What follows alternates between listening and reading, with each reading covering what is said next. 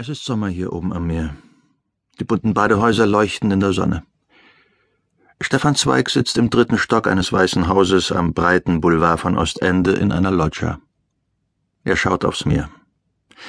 Davon hat er immer geträumt, von diesem großen Blick in den Sommer, in die Leere, schreibend und schauend. Ein Stockwerk über ihm wohnt seine Sekretärin Lotte Altmann, die seit zwei Jahren auch seine Geliebte ist. Sie wird gleich herunterkommen und die Schreibmaschine mitbringen. Er wird ihr seine Legende diktieren, dabei immer wieder zurückkehren zu der einen Stelle, an der es stockt, an der er nicht weiter weiß.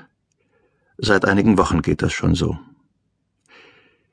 Vielleicht weiß Josef Roth ja Rat.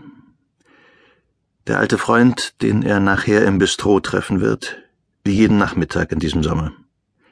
Oder einer der anderen, einer der Spötter, einer der Kämpfer, einer der Zyniker, einer der Liebenden, einer der Sportler, einer der Trinker, einer der Redner, einer der schweigenden Betrachter, einer von denen, die da unten sitzen am Boulevard von Ostende, die darauf warten, dass sie in ihre Heimat zurückkehren können, die sich jeden Tag den Kopf zermartern über der Frage, was sie dazu beitragen können, dass sich die Welt schon bald in eine andere Richtung dreht, damit sie heimkehren können in das Land, aus dem sie stammen, um dann eines Tages vielleicht auch wieder hierher zu kommen, an diesen Ferienstrand. Als Gäste. Jetzt sind sie Menschen auf der Flucht in einer Urlaubswelt. Der scheinbar immer frohe Hermann Kästen, der Prediger Egon Erwin Kisch, der Bär Willi Münzenberg, die Champagnerkönigin Irmgard Keun, der große Schwimmer Ernst Toller, der Stratege Arthur Köstler, Freunde, Feinde, von einer Laune der Weltpolitik in diesem Juli hierher an den Strand geworfene Geschichtenerzähler. Erzähler gegen den Untergang. Stefan Zweig im Sommer 1936 er blickt durch die großen Fenster auf das Meer und denkt mit einer Mischung aus Rührung, Scheu und Freude an die Gemeinschaft der Fliehenden, zu der er sich gleich wieder hinzugesellen wird. Sein Leben war bis vor wenigen Jahren ein einziger, viel bewunderter, viel beneideter Aufstieg. Jetzt hat er Angst. Er fühlt sich gebunden durch hunderte Verpflichtungen, hunderte unsichtbare Fesseln. Es gibt keine Lösung, gibt keinen Halt. Aber es gibt diesen Sommer, in dem sich alles noch einmal wenden soll. Hier an diesem überbreiten Boulevard mit den prachtvollen weißen Häusern, dem großen Casino, diesem phänomenalen Palast des Glücks. Urlaubsstimmung, Ausgelassenheit, Eiscreme, Sonnenschirme, Trägheit, Wind und bunte Bretterbuden.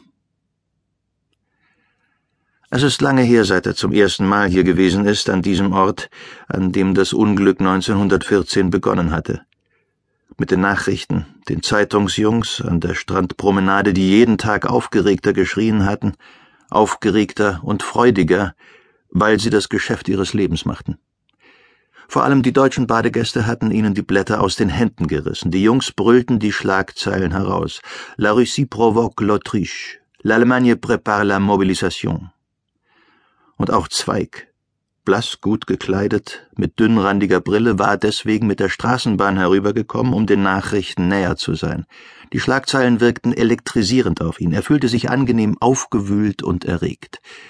Natürlich war ihm klar, dass die ganze Aufregung nach kurzer Zeit wieder der großen Stille gewichen sein würde, aber in diesem Moment wollte er es einfach nur genießen, die Möglichkeit eines großen Ereignisses, die Möglichkeit eines Krieges die Möglichkeit einer grandiosen Zukunft, einer Welt in Bewegung.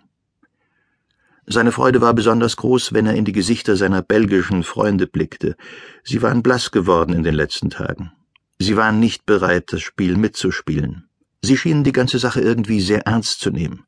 Stefan Zweig lachte. Er lachte über die mickrigen Trupps belgischer Soldaten auf der Promenade, lachte über ein Hündchen, das ein Maschinengewehr hinter sich herzog, lachte über den ganzen heiligen Ernst seiner Freunde. Er wusste, dass sie nichts zu befürchten hatten. Er wusste, dass Belgien ein neutrales Land war, er wusste, dass Deutschland und Österreich niemals in ein neutrales Land einfallen würden. An dieser Laterne könnt ihr mich aufknüpfen.